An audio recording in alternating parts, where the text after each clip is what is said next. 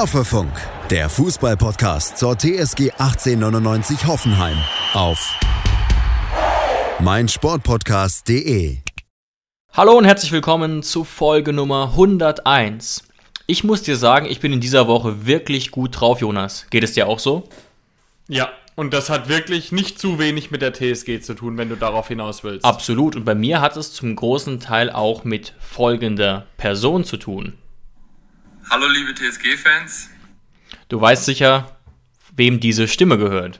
Ja, Kevin Vogt. Absolut. Und da ist uns gerade eben noch ein wichtiges Thema für die heutige Folge reingeflattert. Nicht nur die Besprechung des Spiels gegen Augsburg, das wir ja glücklicherweise gewinnen konnten, sondern auch die Vertragsverlängerung von Kevin Vogt wird ein großes Thema in dieser heutigen Folge sein. Genau, normalerweise haben wir ja oftmals Pech gehabt, also aus Hoffefunk-Sicht, dass äh, eine Vertragsverlängerung oftmals direkt nach unserem Aufnahmetermin reingeflattert ist. genau. Aber dieses Mal hatten wir wirklich Glück. Heute Vormittag, glaube ich, kam die Meldung. Ähm, heute war auch die PK von Kevin Vogt und natürlich auch von Sebastian Hoeneß. Die haben sie sich heute geteilt, wie es auch damals schon bei Olli Baumann war. Und wegen diesem glücklichen Umstand können wir jetzt direkt darüber reden.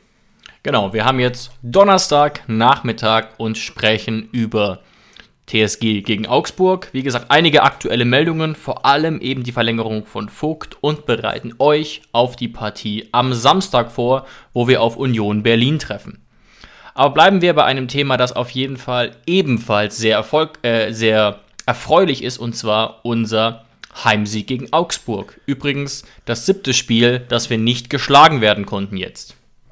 Genau. Wir grüßen von, also an denjenigen, der jetzt vielleicht gerade nicht wirklich wach ist und vielleicht die Tabelle seit Samstag nicht angeguckt hat. Wir grüßen von Tabellenplatz 3. Wahnsinn. Dadurch, dass Freiburg noch gegen Bielefeld nur unentschieden spielen konnte und Leverkusen Union Berlin haben sich so ein bisschen die Punkte geklaut mit ihrem 2 zu 2, was uns natürlich super in die Karten äh, gelaufen ist, ähm, sind wir tatsächlich Dritter. Also man kann es man kann's eigentlich gar nicht wirklich glauben.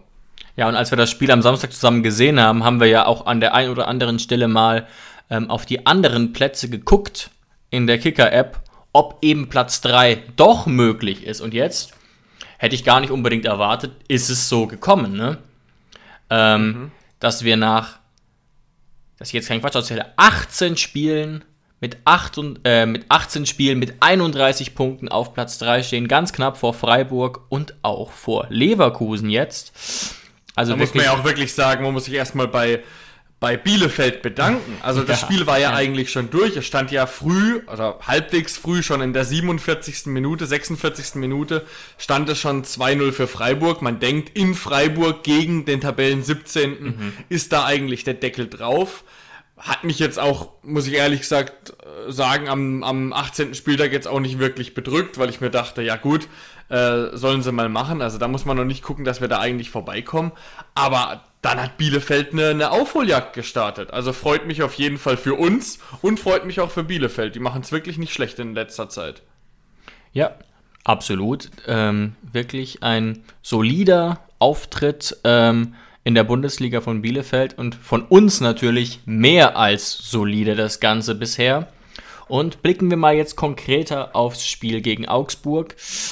Was war das für ein Spiel für dich, Jonas? Wir haben es ja zusammen gesehen. Jetzt erstmal vielleicht für den objektiven Fan gesehen. War das deiner Meinung nach ein eher gutes Bundesligaspiel oder was hast du da gesehen am Samstag?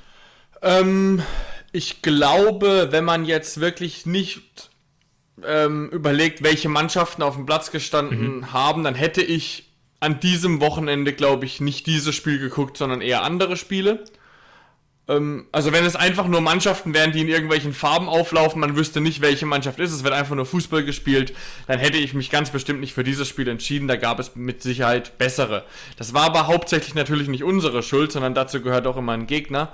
Und es war eigentlich für mich ähm, ein ziemlich, ziemlich deutliches Spiel und ein ziemlich deutlicher Sieg. Und ich habe auch das Gefühl, es war hinten raus vielleicht ergebnistechnisch, dadurch, dass das 3-1 so spät gefallen ist, war es jetzt vielleicht nicht unbedingt der souveränste Sieg.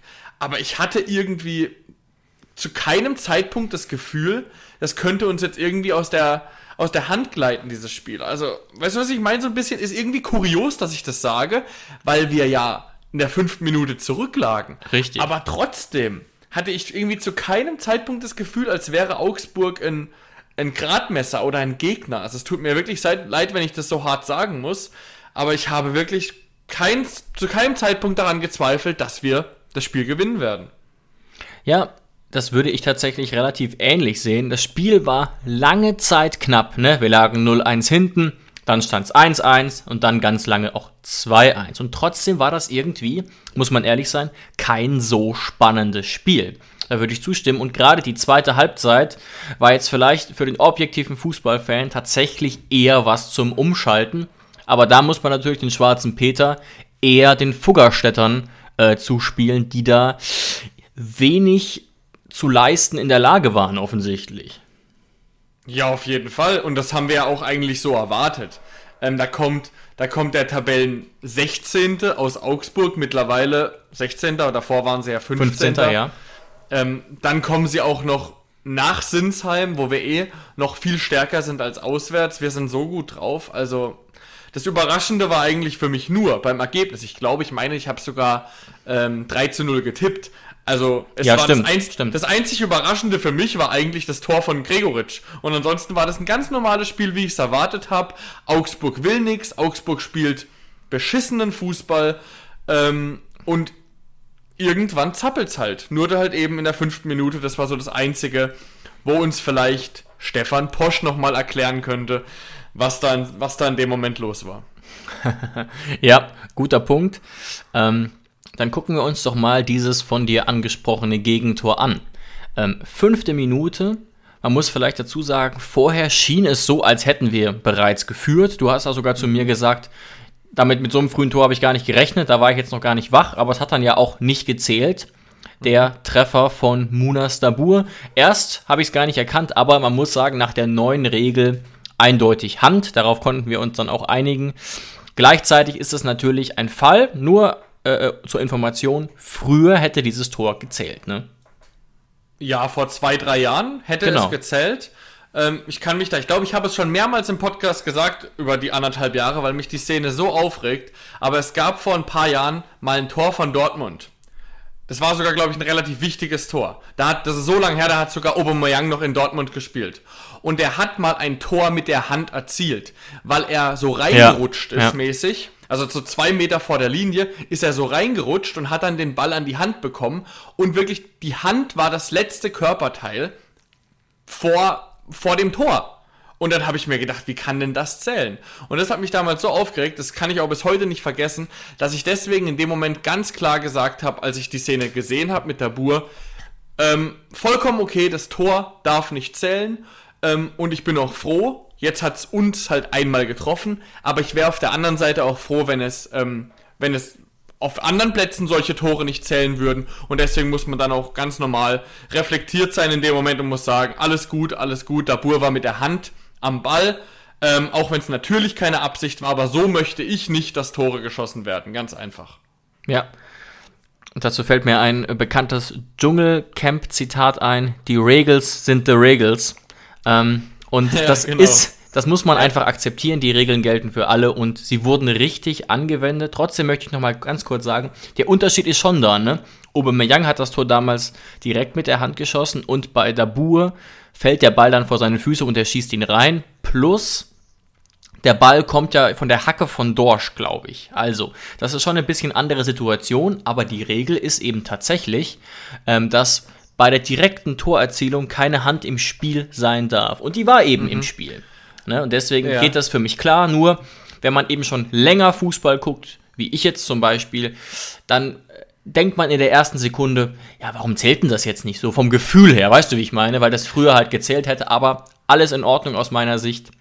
Schade halt, Ja. dass dann zwei Minuten später eben das Ding bei uns im Netz landet. Ja, aber lass mich, lass mich das Thema vielleicht noch ganz kurz ausführen, warum ich das dann so radikal sehe. Weil ich glaube, es gibt, wird auch den einen oder anderen Fußballromantiker geben, der sagt, ähm, so ein Tor muss zählen, da kann Dabur nichts dafür oder was auch immer, dass es dann. Die Position würde ich zum Beispiel auch verstehen, ne? Ehrlich gesagt. Würde ich auch verstehen, aber äh, lass mich das kurz erklären, warum ich es eben nicht so sehe.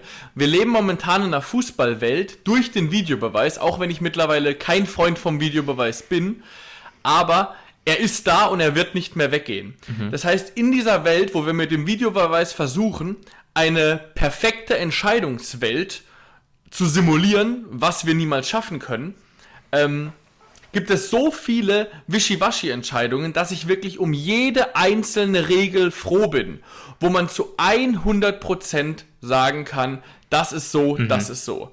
Und eigentlich fallen mir nur zwei Regeln ein, wo das wirklich, wo es wirklich einfach nur schwarz-weiß gibt. Das ist einmal diese Situation hier, einfach Handspiel, unabhängig davon, wie es passiert, vor der Torerzielung. Da gibt es nur Ja oder Nein und Abseits natürlich. Wenn man natürlich den, den, den Linien, die da animiert gezogen werden, glauben, äh, glaubt. Aber das müssen wir jetzt einfach mal machen. Und diese zwei Entscheidungen sind ja. die einzigen, wo man wirklich sagen kann, jo, passt, weiter geht's. Und deswegen bin ich einfach nur froh, weil man momentan, wenn man Fußball guckt, die ganze Zeit überlegen muss, oh, war das jetzt eine Fehlentscheidung? Oh, kommt jetzt der Videobeweis? Macht der Videobeweis noch eine viel schlimmere Fehlentscheidung? Korrigiert das? Macht das aber auf dem anderen Platz wieder anders? Und es wird mir einfach zu viel und deswegen der Gedankengang bei dieser äh, Szene. Ja, also es führt auf jeden Fall dazu, dass die Regeln ähm, sozusagen das Spiel durchschaubarer machen. Das akzeptiere ich absolut. Genau. Und damit sind wir jetzt aber dabei, dass dann doch relativ bittererweise und relativ überraschend kurz danach der Ball bei uns im Tor liegt durch einen Kopfball von Gregoritsch, wo du schon zu Recht sagst, da sieht Posch doch gelinde gesagt komisch aus. Mhm. Also wenn man das jetzt mal versucht so ein bisschen zu analysieren, also es sieht danach aus, als würden wir da ein, ein 1 gegen 1 spielen, also würden wir direkte Manndeckung machen. Ich glaube, wir machen es so, ähm, dass wir ein paar Spieler immer in die direkte Manndeckung nehmen und der, die anderen Spieler, die vielleicht nicht so kopfballstark sind, ähm, die versuchen wir im Raum zu decken. Also das ist ja auch gang und gäbe. Ich glaube, das machen wir so. Aber deswegen ist es eben so gravierend aufgefallen, dass Gregoritsch eben in dieser Situation wirklich ein 1 zu 1 gespielt hat gegen Stefan Posch. Und über Foulspiel brauchen wir da in dieser Situation gar nicht reden. Das ist ein bisschen Gerangel. Ähm, Posch wird vielleicht ein bisschen weggestoßen, er rutscht vielleicht auch noch ein bisschen weg, man kann es nicht so genau erkennen wegen der Kameraführung. Ähm, und auf einmal, man kann es gar nicht glauben, wenn man da Standbild drückt, äh, in der Situation, wo Gregoritsch köpft, weil er steht, äh, ist ja wirklich am Fünfer, komplett zentral vorm Tor und niemand ist da. Also ich glaube, ich glaube zu sagen, in der Situation köpft sogar ich den rein, wäre, wäre nicht vermessen. Ja, es sieht ein bisschen so aus, als hätte, als hätte Gregoritsch Posch mit seinem Laufweg ausgedribbelt, ohne dass der Ball im Spiel ist. Ne? Also Posch verliert da völlig den Körperkontakt, den er anfangs noch hatte. Ähm, so als hätte, als hätte Gregoritsch dann einen ganz komplizierten Laufweg gemacht, was er eigentlich nicht hat. Also Posch wirkt tatsächlich extrem desorientiert. Vogt scheint währenddessen den Raum zu decken und kann da dann auch nicht mehr eingreifen. Also das ist wirklich maximal unglücklich, dass er dann halt wirklich extrem nah am Tor, extrem frei zum Kopfball kommt und dann muss der natürlich auch sitzen, aber das darf so nicht passieren und das muss ähm, Posch zum großen, großen Teil leider auf seine Kappe nehmen. Ja, aber vielleicht war das ja auch ähm, Teil des Matchplans, dass Sebastian Hoeneß seine Statistik weiterführen wollte ich meine, du hast ja mir letztes Mal beim Spiel sogar gesagt, weißt du sie noch auswendig? Es gibt doch eine ziemlich krasse Statistik mit der TSG unter Sebastian Hoeneß und mit dem Thema Zurückliegen. Kannst du die nochmal sagen? Ich glaube, ich weiß sie nicht mehr. Also ich habe das äh, rausgefunden am Samstag. Wenn ich mich richtig erinnere, war es so, dass Hoeneß, glaube ich, in circa 55 Spielen mit der TSG über 30 Mal in Rückstand mhm. war und dennoch ja ziemlich viele Siege gefeiert hat. Ähm, wenn jemand die Statistik von euch zur Hand habt, schreibt uns gerne bei Social Media. Aber wir lagen eben, da bin ich mir sicher, definitiv in mehr als jedem zweiten Spiel zurück. Ja. Und jetzt muss man mal bedenken, der Punkteschnitt von Hoeneß ist mittlerweile absolut sehenswert. Mhm.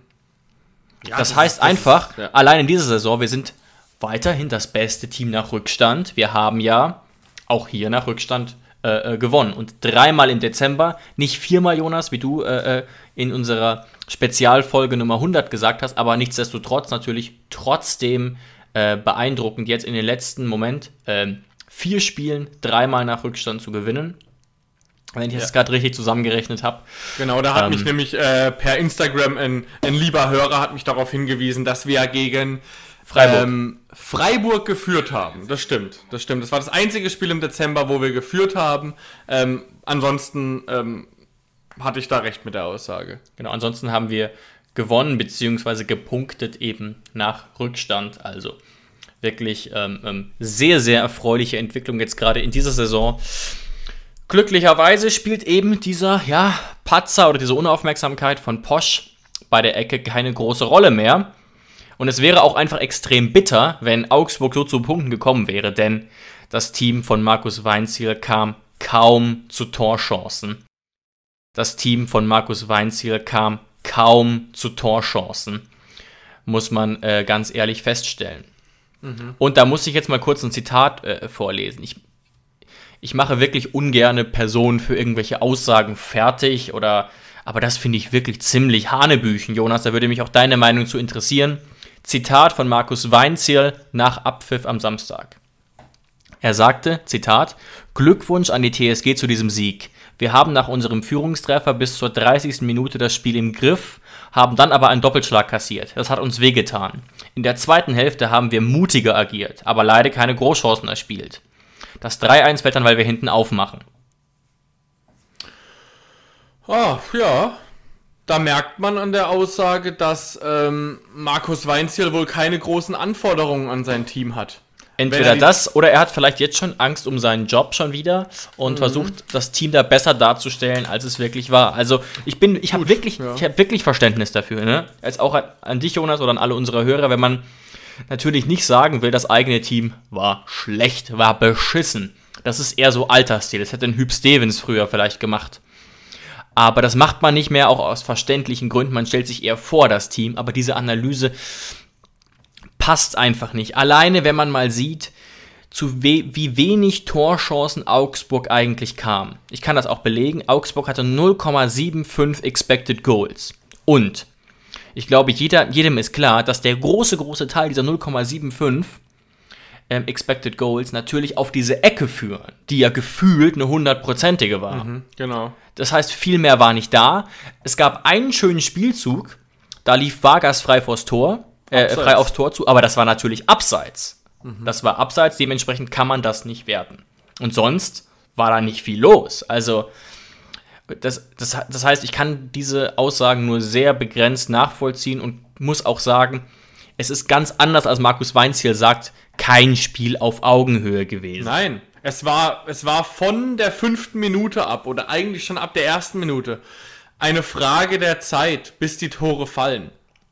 Und ja, vielleicht eine, eine TSG in einer anderen Verfassung von vor einem halben Jahr hätte dann wahrscheinlich auch länger gebraucht, aber oder Und vielleicht halt nur eins, vielleicht nur 1-1 gespielt.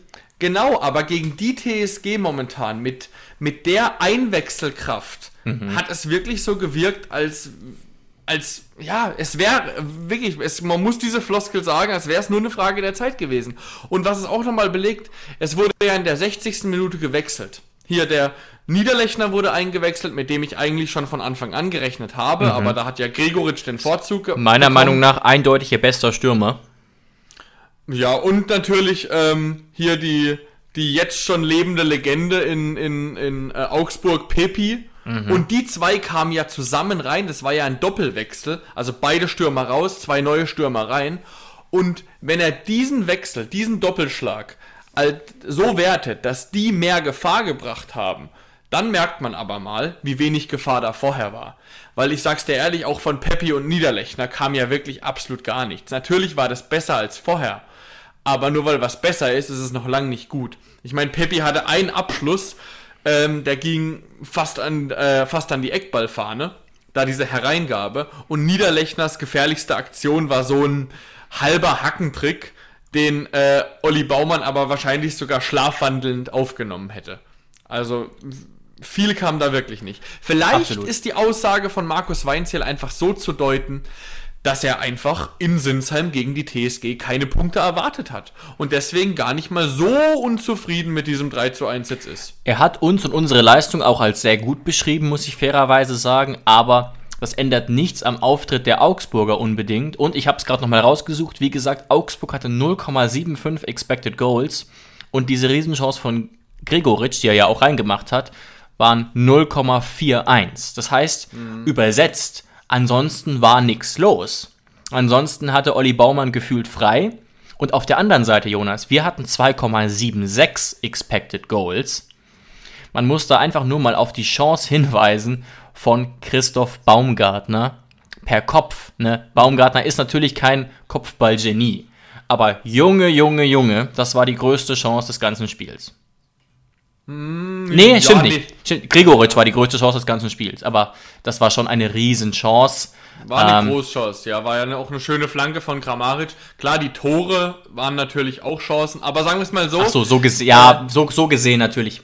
So meine ich das nicht. So, der, um, äh, der Kopfball von Baumgartner war, glaube ich, leichter zu nehmen als das Tor in der Nachspielzeit von David Raum. Das auf jeden Fall und als das ähm, Tor Bebu von Be das, das, das, Tor von Bebu, wo er so, ähm, wie soll ich sagen, mit seinem einen Fuß den so elegant reinmacht. Das war gar nicht ganz so ah, einfach, während das andere während ja. das andere Tor natürlich von Raum perfekt aufgelegt war und natürlich er reinmachen musste. Ja, jetzt jetzt würde ich sagen, du hast es schon gut anmoderiert. Dann feiern wir doch mal unsere Mannschaft für den, Absolut. für den äh, von Markus Weinziel angesprochenen Doppelschlag vor der Halbzeit, der das Spiel dann eigentlich, nicht ergebnistechnisch, aber eigentlich für mich wirklich entschieden hatte. Ja. Also bei dem 1 zu 1 kann man einfach drei Spieler herausnehmen, Dabur, Raum und Bebu. Also das war wirklich von jedem Einzelnen eine klasse Aktion. Wahrscheinlich sogar... Äh, Ah, nee, nee. Ich wollte jetzt gerade sagen, wahrscheinlich war sogar die leichteste Aktion die von Bebu. Aber auch dieses Tor, ich möchte dich daran erinnern. Momentan ist Bebu laut Statistik unser effektivster Stürmer, mhm. aber wir kommen aus einer Phase, da war Bebu unser Chancentod. Und Chancentod ja, ja, ja, ja, hätte diese Chance nicht reingemacht. Und jetzt guck mal, wie eiskalt er in denen in der 38. Minute reingemacht hat. Davor, wie gesagt, ähm, Dabur macht den Ball fest über unsere starke linke Seite geht weiter auf David Raum und ey, das war die sechste Vorlage von David Raum. Also mittlerweile ist er wirklich angekommen, macht Vorlagen oh, technisch ja. genauso weiter, wie er bei Fürth aufgehört hat.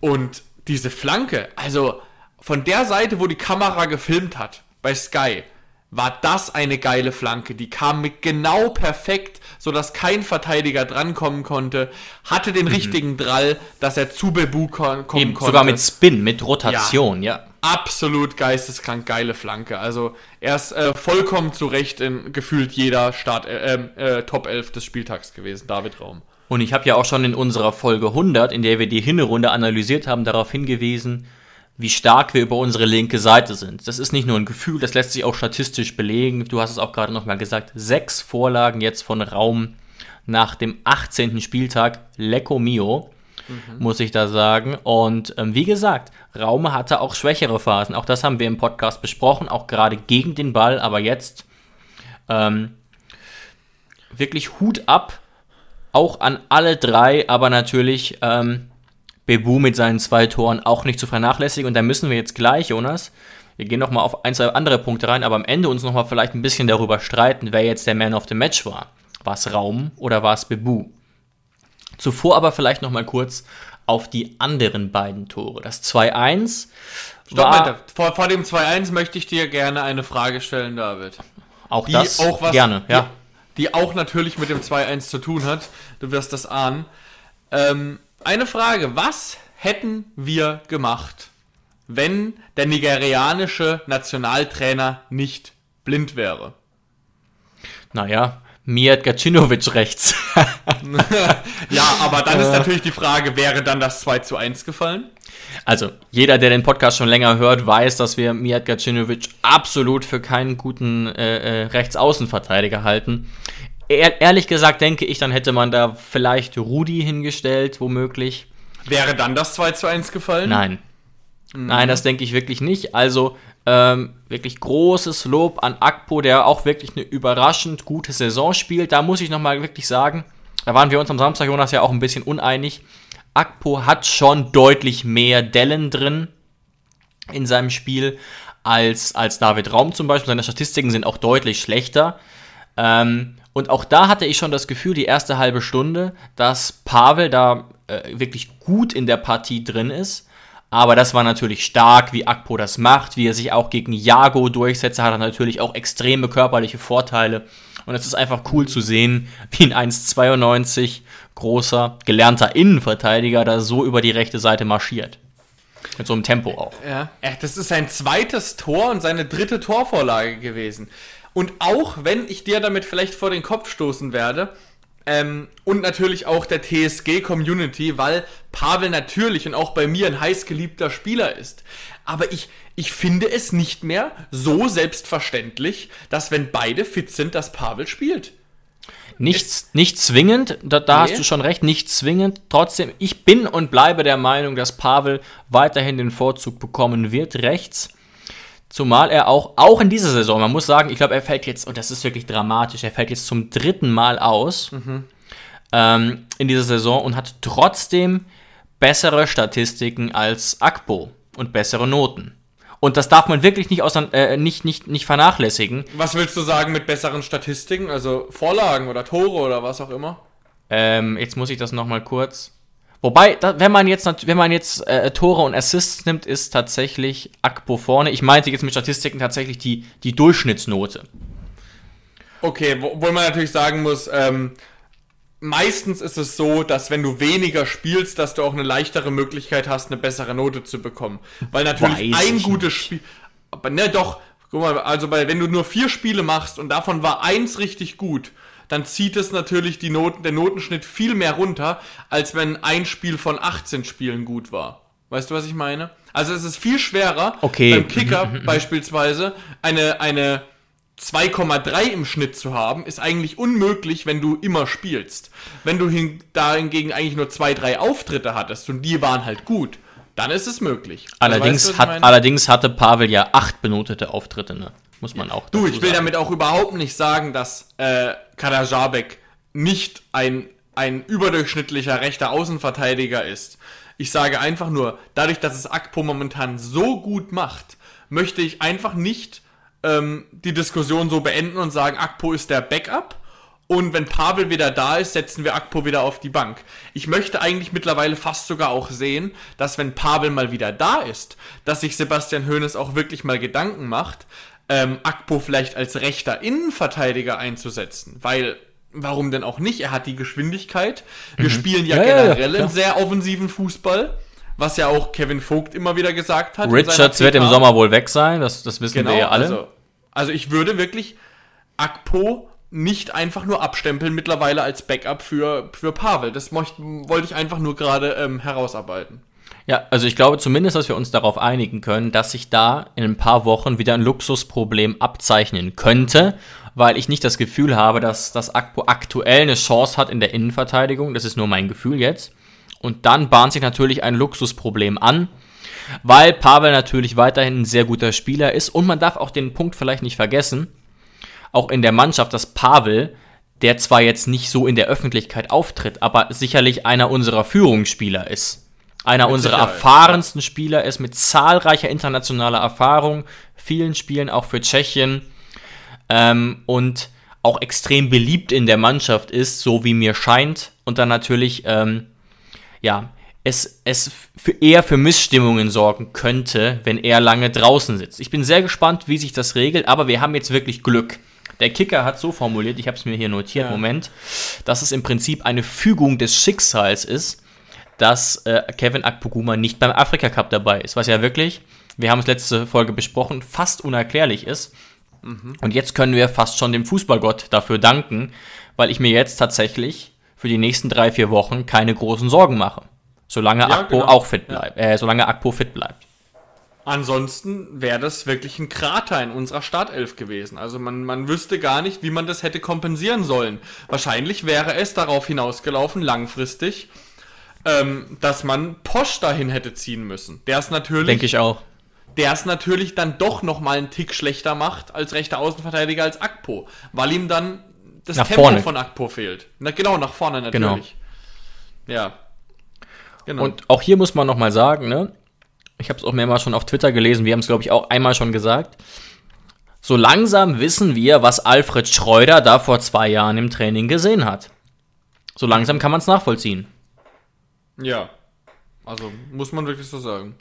Gut, ähm, jetzt wollten wir noch kurz sprechen über die Tore 2 und 3. Also, das Tor 2 haben wir jetzt ja quasi schon ein bisschen, bisschen erwähnt, aber ich finde auch, ich habe es gerade schon mal gesagt, Bebu macht das sehr stark da. Das war nicht ganz so einfach, da ist er auch deutlich bedrängter, ähm, nachdem Akpo den Ball da schön reingibt.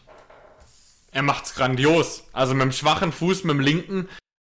Er macht's grandios. Also mit dem schwachen Fuß, mit dem linken. Klar, wenn, wenn Gikiewicz nicht so runtergeht in dem Moment, dann kann es auch sein, dass er ihn einfach nur anschießt. Aber es, es war so spekuliert von Ilas, bin ich mir sicher. Es war so spekuliert, dass er denkt, ähm, dass Gikiewicz runtergeht wegen dieser flachen Hereingabe. Und er wollte das Tor genauso. Und so ein Tor schießt du auch nur mit dem Selbstvertrauen, was Ilas gerade hat. Das stimmt. Es ist wirklich eine starke, starke Saison von Ilas, der kurioserweise weiterhin nur doppelt oder dreifach trifft, aber wirklich eine starke Bilanz hat jetzt nach 18 Spielen und es spricht sehr, sehr viel dafür, dass er seinen Tore-Rekord, der glaube ich bei 9 liegt, brechen wird. Ähm, er ist wirklich auch ein wichtiger Faktor, warum wir jetzt gerade sogar auf den Champions League Plätzen stehen. Genau, und Ja. langfristig binden konnten wir ihn ja auch schon. Absolut. Ganz, ganz wichtig war das, was Alex Rosen da jetzt ähm, auch mit Ilas hingekriegt hat. Und ja, dann gibt es eigentlich noch zwei wichtige Sachen, die passiert sind. Wir haben es kurz erwähnt. Die Großchance von Baumi. Augsburg versucht dann mit der Legende Peppi ein bisschen Druck zu machen, was ehrlich gesagt kaum gelungen ist. Und dann gibt es einen typischen Konter ähm, in der 90. Minute, wo Augsburg dann natürlich mit Mann und Maus nach vorne gehen will. Zwar ohne Effektivität, aber sie standen eben sehr hoch und wir machen das dann aber auch gut. Auch da würde ich sagen, unsere, unsere Mannschaft vor ein, zwei Jahren hätte das nicht so ausgespielt.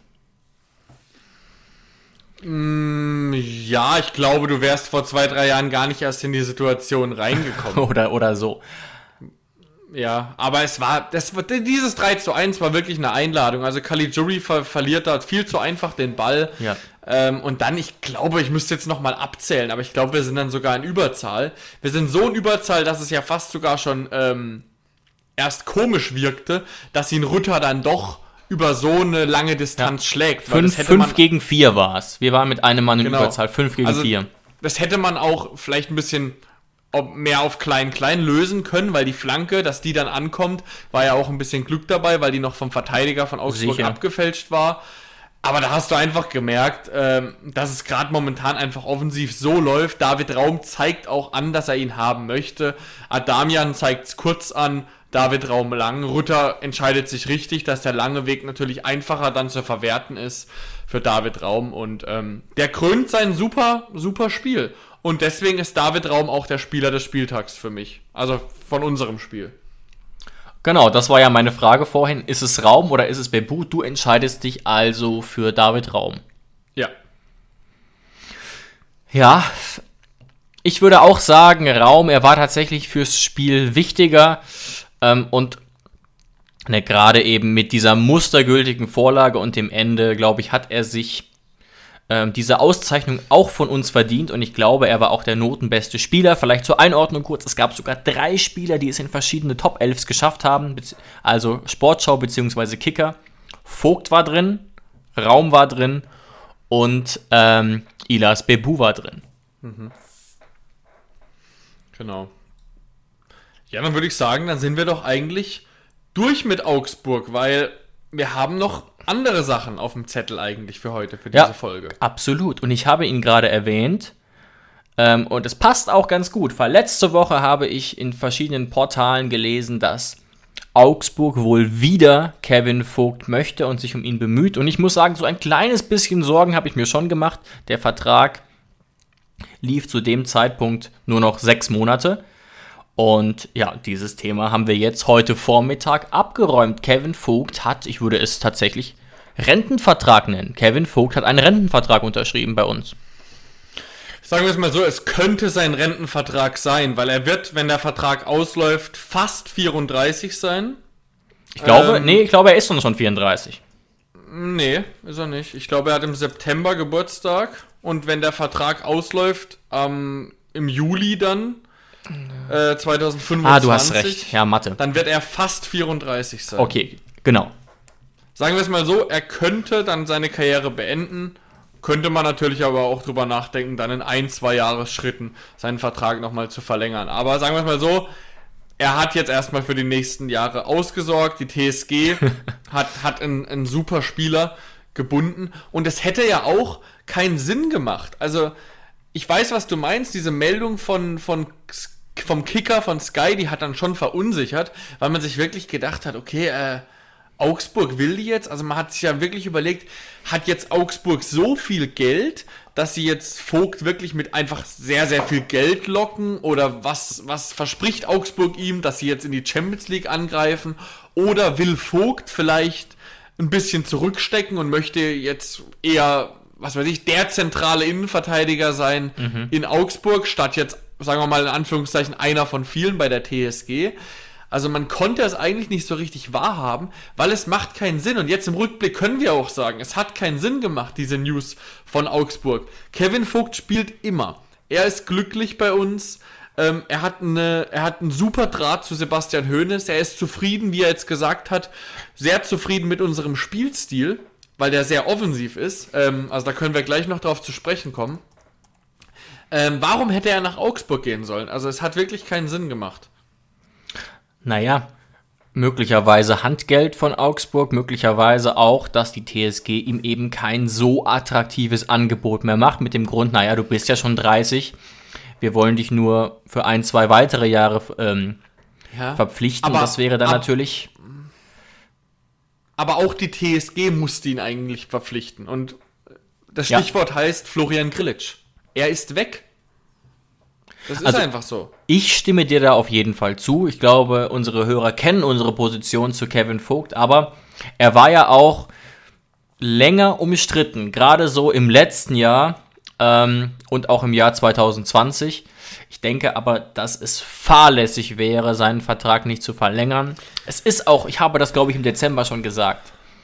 Alex Rosen macht das super clever. Es ist gerade der perfekte Zeitpunkt, um Verträge zu verlängern. Wenn man auf die Tabelle guckt, mhm. Man kann sozusagen indirekt mit dem europäischen Geschäft winken.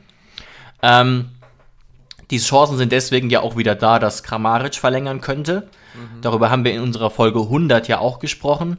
Und Rosen hat ja auch was Beeindruckendes geschafft. Er hat Bebu verlängert, äh, er hat Baumann verlängert, Geiger hat auch in, äh, äh, im letzten Jahr verlängert und Baumgartner hat auch etwas überraschend vor, glaube ich, etwa einem Jahr nochmal seinen Vertrag verlängert. Also ganz, ganz genau. wichtige Spieler haben wir da an uns gebunden, jüngere wie auch ältere, um die man rum jetzt so eine Säule aufbauen will. Ja, bei mir ist heute in der, in der Pressekonferenz, die ja heute sehr lange ging, dadurch, dass die ersten zehn Minuten so ein bisschen von Kevin Vogt waren, danach erst die richtige PK losging, mir ist heute eins zentral aufgefallen. Ähm, und es liegt nicht mal daran, dass der Punkteschnitt von Schreuder schlecht war. Das war er nämlich ja gar nicht. Das haben wir ja schon oft gesagt. Aber mir ist ja. heute richtig, richtig aufgefallen, wie wenig Schreuder zu uns gepasst hat.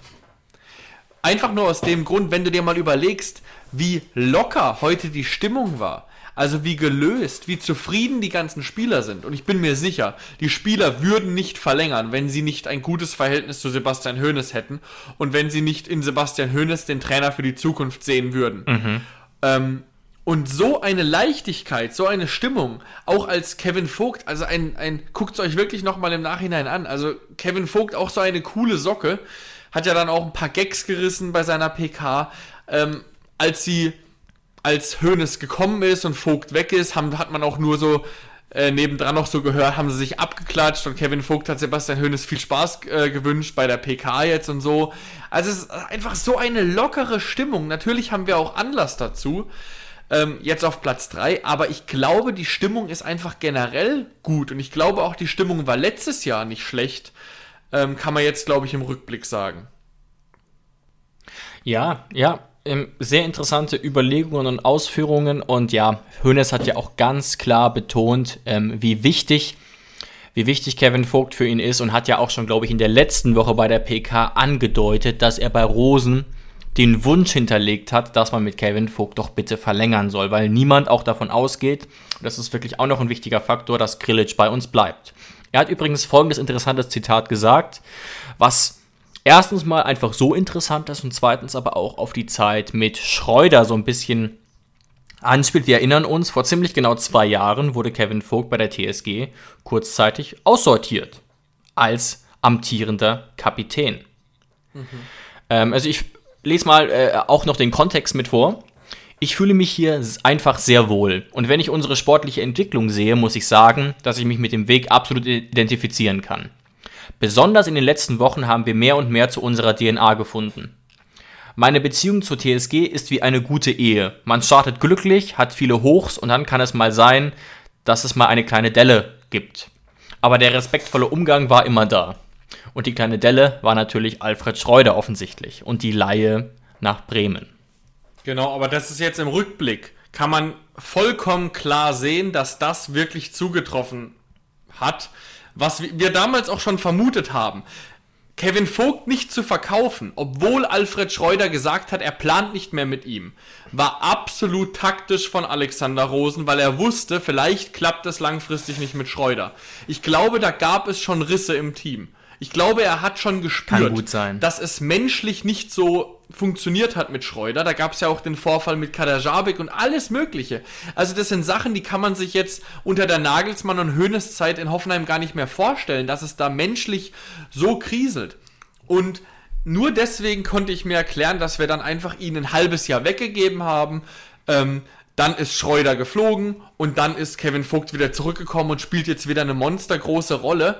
Und ja, das haben wir ja letztes Mal uns auch nochmal bewusst machen müssen.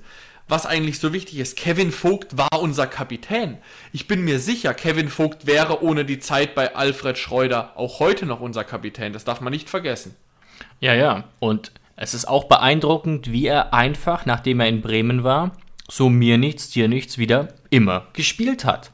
Mhm. Darüber wurde ja auch lange gerätselt. Einige Fans waren doch beträchtlich gegen ihn, aus Gründen, die mir bis heute nicht zu 100% klar sind. Die Frage war auch, passt er ins System? Wir haben ja auch viel Viererkette gespielt. Und er hat quasi immer gespielt und hat es mit Leistung zurückgezahlt. Also eine absolut logische Verlängerung ähm, und auch sinnvoll, mal einen älteren Spieler zu halten. Wir haben genug Junge auch im Kader, um die rum man das aufbauen kann. Wir haben schon erwähnt, Geiger beispielsweise, Raum, Baumgartner. Und ähm, da will ich jetzt vielleicht noch eine Sache erwähnen, Jonas, die du vielleicht noch gar nicht mitbekommen hast. Ich werde es mal ganz kurz einfach erwähnen und dann bin ich gespannt auf deine Reaktion. Mhm. Die TSG plant eine Verlängerung mit dem Vertrag von David Raum. Und zwar jetzt schon. Weißt du, mit was das zusammenhängt? Wahrscheinlich jetzt schon eine Gehaltserhöhung. Jetzt schon eine Gehaltserhöhung, weil er wohl im Vergleich zu den anderen Spielern logischerweise nicht so viel verdient als mhm äh, ehemaliger Zweitligaprofi. Und ähm, man will ihm dann auch sozusagen eine Ausstiegsklausel ermöglichen, mhm. die aber über 30 Millionen liegen soll. Also man geht wohl jetzt schon so ein bisschen davon aus, dass das wieder so ein Spieler werden kann, der richtig Geld abwirft. Was ich aber auch mal erwähnen will, ne? das ist ja nicht immer der logische Weg. Es könnte auch sein, dass David Raum ein Spieler ist und bleibt, der eben so genau auf unserem Niveau ist. Weißt du, wie ich meine? Der eben so ein guter Spieler ist für die Euroleague, mhm. etwa, aber nicht viel mehr. Und das war ja ehrlich gesagt bei Nico Schulz offensichtlich auch so. Und dann ist er trotzdem zu Dortmund gegangen und hat sich da eben eigentlich nie wirklich durchgesetzt. Aber das ist doch der perfekte Weg. Einfach so gute in dem Konstrukt Hoffenheim die Leute so gute Leistungen zeigen zu lassen, dass man, dass andere Vereine wie Dortmund oder Newcastle denken, dass die Weltspieler sind, aber und dann kaufen die die für 40, 20, was auch immer, wie viele Millionen. das ist ja genau der Weg. Also du hast es richtig gesagt mit Nico Schulz, der hat damals auch über 20 Millionen gekostet. Ja. Also Master, da Mastermind Rosen, ja. Ja, also da, da reiben sich ja immer noch alle verwundert die Augen. Damit will ich jetzt überhaupt nicht sagen, dass man diese Spieler dann gerne los wird. Aber das ist ja einfach der Weg der TSG. So funktioniert es ja einfach. Ähm, und deswegen muss man jetzt ja auch hier gar nicht äh, verwundert sein, weil man kann ja nicht davon ausgehen, dass David Raum jetzt für immer bei uns bleibt. Also der Weg ist ganz klar. Der soll zwei, drei gute Jahre bei uns haben und dann wäre natürlich im Kopf von Alex Rosen natürlich der beste Fall, wenn dann Liverpool kommt und einen Ersatz für Robertson sucht und 45 Millionen für den zahlt. Natürlich wäre das der genialste Fall. Also super. Ja, ist ja beobachten so. wir darauf mal. bereitet man sich einfach jetzt schon vor. Genau, wir beobachten das mal. Der Vertrag läuft ja noch dreieinhalb Jahre von David Raum. Ähm, und wie gesagt, im Raum steht auch laut Kicker eine Ausstiegsklausel von über 30 Millionen, die frühestens im Sommer 2023 aktivierbar wäre. Und dann wäre der Vertrag halt vielleicht auch bis 26 oder sogar 27 laufen. Gucken wir mal, wie sich Raum da entscheidet. Aktuell hat er ja mit Sicherheit einen Vertrag ohne Ausstiegsklausel und eben zu relativ durchschnittlichen Konditionen. Genau. So, Jonas, wir sind beim letzten Schritt unserer heutigen Podcast-Folge und zwar spielen wir am Samstag um 15.30 Uhr gegen Union Berlin. Und da wollen wir vielleicht noch ein ganz kurzes Update geben. Vielleicht mal ganz kurz zum Einstieg, dann bin ich auch gespannt, Jonas, was du noch kurz zu Union sagen kannst. Spielen die Berliner erneut eine wirklich gute Saison? Sie haben ja letzte Saison Platz 7 erreicht, jetzt stehen sie nach 18 Spielen mit 28 Punkten erneut auf Platz 7 haben 25 zu 23 Tore erzielt und sind ein Team, das nicht zu unterschätzen ist. Jonas, du hast ja die PK gesehen, oder? Ja. Und da hat Sebastian Hoeneß doch eine Statistik angeführt, bei der ich dachte, what the fuck? Die ich war mir auch nicht so klar. Ich zitiere mal kurz. Ein Zitat von Sebastian Hoeneß. Union Berlin hat nur eine Niederlage in den vergangenen 25 Heimspielen einstecken müssen. Ach du Scheiße. Mhm. Das war mir wirklich, also ich wusste, dass sie heimstark sind. Ich wusste natürlich auch, dass sie äh, mhm. seit letztem Jahr schon überperformen. Aber ähm, dass es wirklich so krass abhängig ist von, von dem Stadion in Berlin, das war mir wirklich in dieser Größenordnung dann wirklich nicht bewusst. Ja, also sind wirklich zu Hause sehr, sehr stark. Ähm, sie haben da, glaube ich, 18 Punkte geholt von 28. Und ähm, man muss aber auch sagen, dass es da natürlich auch einige Unentschieden gibt. Das gehört zur Wahrheit dazu. Berlin ist ein Team, das gerne auch das Unentschieden dann mitnimmt. Zwei Sachen habe ich noch anzuführen. Und zwar, was worauf man vielleicht hinweisen sollte, ist, dass Union Berlin sehr gerne in einem 3-4-1-2-System spielt. Mit zwei Spitzen, aber eben auch einer Dreier- bzw. Fünferkette, die ein bisschen vergleichbar ist zu unserer. Ähm, und ich habe mir mal kurz notiert, wer meiner Meinung nach die Schlüsselspieler sind von Union Berlin. da fällt das ein oder andere Interessante auf, Jonas. Nummer 1 wäre meiner Meinung nach Avonie, der Stürmer mit neun Toren, der aktuell aber beim Afrika Cup weilt. Schade. Die Nummer 2 wäre meiner Meinung nach Max Kruse mit drei Toren, vier Vorlagen, der trotz seines Bierbauchansatzes doch immer mal wieder für leider relativ geniale Situationen ähm, ja, zuständig ist und Abwehrchef Marvin Friedrich, der aber nicht mehr beim Club ist. Also nach meiner Analyse, Jonas, werden zwei von drei Schlüsselspielern am Samstag nicht für Berlin auf dem Platz stehen können. Upsi, das läuft uns ganz schön rein. Ja, muss man wirklich sagen. Und äh, Avoni kommt ja auch aus Nigeria, wenn ja. ich das jetzt gerade richtig sehe. Also dann ist er wohl doch nicht blind genug, der Trainer von Nigeria. Also bei dem Stürmer hat, das, hat er ihn dann doch mitgenommen. Also vielleicht ist ja der Trainer von Nigeria auch einfach nur sehr, sehr großer TSG-Fan. Und dachte, dachte, äh, dachte sich, die will ich nicht schwächen, aber Abonnie nehme ich mal schön mit. So nee, wird sein. Bei, Spaß beiseite. Also ähm, was Union Berlin macht, also das ist ein Verein, der ist jetzt bei mir, was die Sympathie angeht, jetzt ganz bestimmt nicht ganz weit oben. Das nee, hat auch viel nee. jetzt mit den, mit, den, mit den Fans zu tun, alles Mögliche und was es da jetzt auch ähm, in der Vergangenheit alles für Meldungen gab. Also Union Berlin ist jetzt ganz bestimmt nicht ein Verein, den ich höchst sympathisch finde, aber man muss auf jeden Fall Respekt haben vor der Leistung. Als sie da vor zwei, drei Jahren in die Bundesliga gekommen sind, dachte man zunächst wirklich, das wird jetzt eine Mannschaft wie Fürth oder mhm. wie Bielefeld, die wirklich jedes Jahr darum kämpfen müssen. Aber sie haben es ähnlich wie wir geschafft, ähm, auch Spieler, eigentlich Zweitligaspieler, dann besser zu machen und natürlich auch einfach clever, Spieler zu holen. Also wie Avoni, den haben sie ja auch von Liverpool Ja. erst ausgeliehen, dann glaube ich sogar verpflichtet. Auch mit Max Kruse, das hat absolut gezündet. Äh, Marvin Friedrich zu einem der besten Innenverteidiger momentan der Liga gemacht. Ähm, den hatte ich ja sogar beim Transferkarussell mal für uns auf dem Zettel. Ja, richtig. Denkst du, der wird, der wird fehlen? Denkst du, das wird ähm, sozusagen, man wird merken jetzt in der zweiten Saisonhälfte, dass Berlin vielleicht auch wegen seines Fehlens so ein bisschen einbricht? Er ist ja der unumstrittene Abwehrchef, würde ich sagen. Es, es, man wird es merken, bin ich mir sicher. Ja.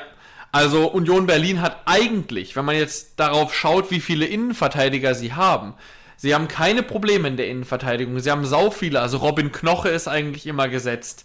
Ähm, dann sie haben Dominik Heinz, sie haben Timo Baumgartel, sie haben Rick van Drongelen. Also sie haben genug Leute, die auch eigentlich vom auf dem Papier her ungefähr das gleiche Niveau haben. Aber der einzige, der da eigentlich wirklich, wirklich rausgestochen ist, war Marvin Friedrich.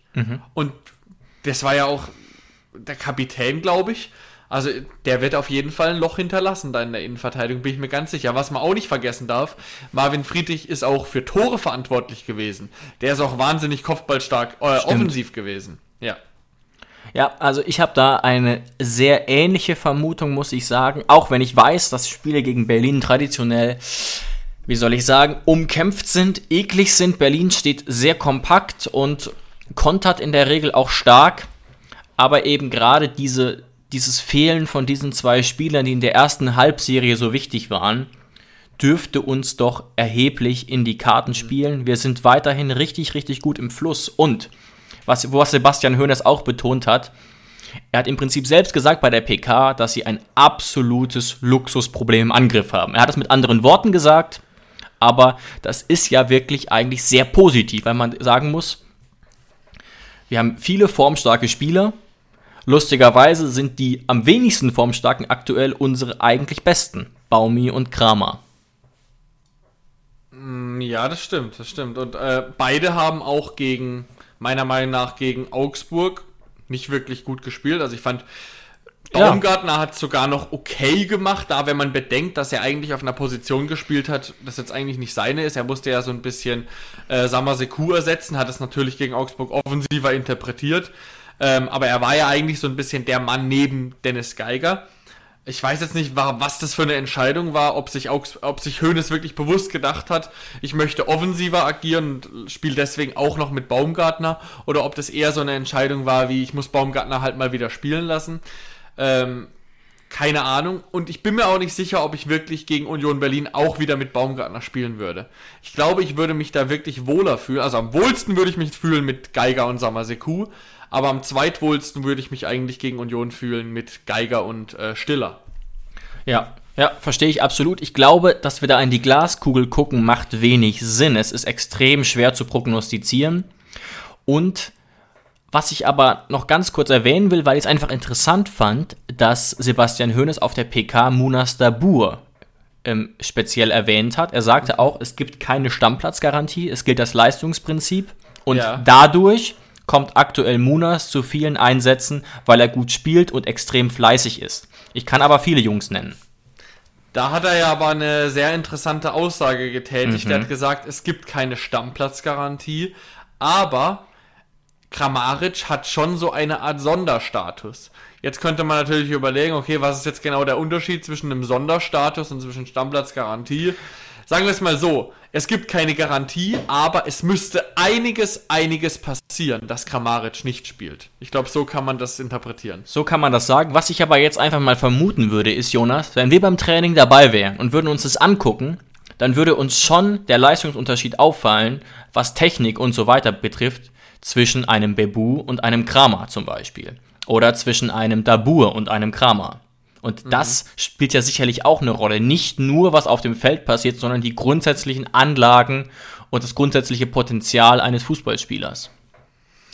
Ich würde es jetzt einfach abschließend mal so sagen, weil ja Kramaric auch ein bisschen so momentan in der Kritik steht, trotz guter Scorerpunkte, hat jetzt lange, lange keinen mehr gemacht. Ähm, lass uns das abschließend so sagen. Kramaric hat die TSG durch Phasen geschleppt, in der Kramaric die TSG war und die TSG schlechter war als Kramaric. So, Ja. und jetzt ist Kramaric gerade in einer schwierigen Phase. Also ist jetzt mal die TSG dran, Kramaric ein bisschen in Anführungszeichen durchzuschleppen. So schlimm ist es natürlich bei weitem nicht. aber ähm, Kramaric wird auch in Zukunft mal, vielleicht schon gegen Union Berlin richtig stehen oder darf mal ein Elfmeterchen schießen und dann wird der, wird der Knoten wieder platzen und dann ist Kramaric ganz wieder der Alte. Dann hoffe ich nur, dass er verlängert und ähm, dann werden wir schon bald nicht mehr darüber reden, dass Kramaric vielleicht in einem kleinen Loch gesteckt hat. Absolut. Und ein besseres Schlusswort kann es doch fast nicht geben. Deswegen entlasse ich euch jetzt schon mal ins Wochenende. Ich wünsche euch einen schönen Fußball-Samstag und wir hören uns in der nächsten Woche wieder. Danke fürs Einschalten. Ciao, ciao, macht's gut.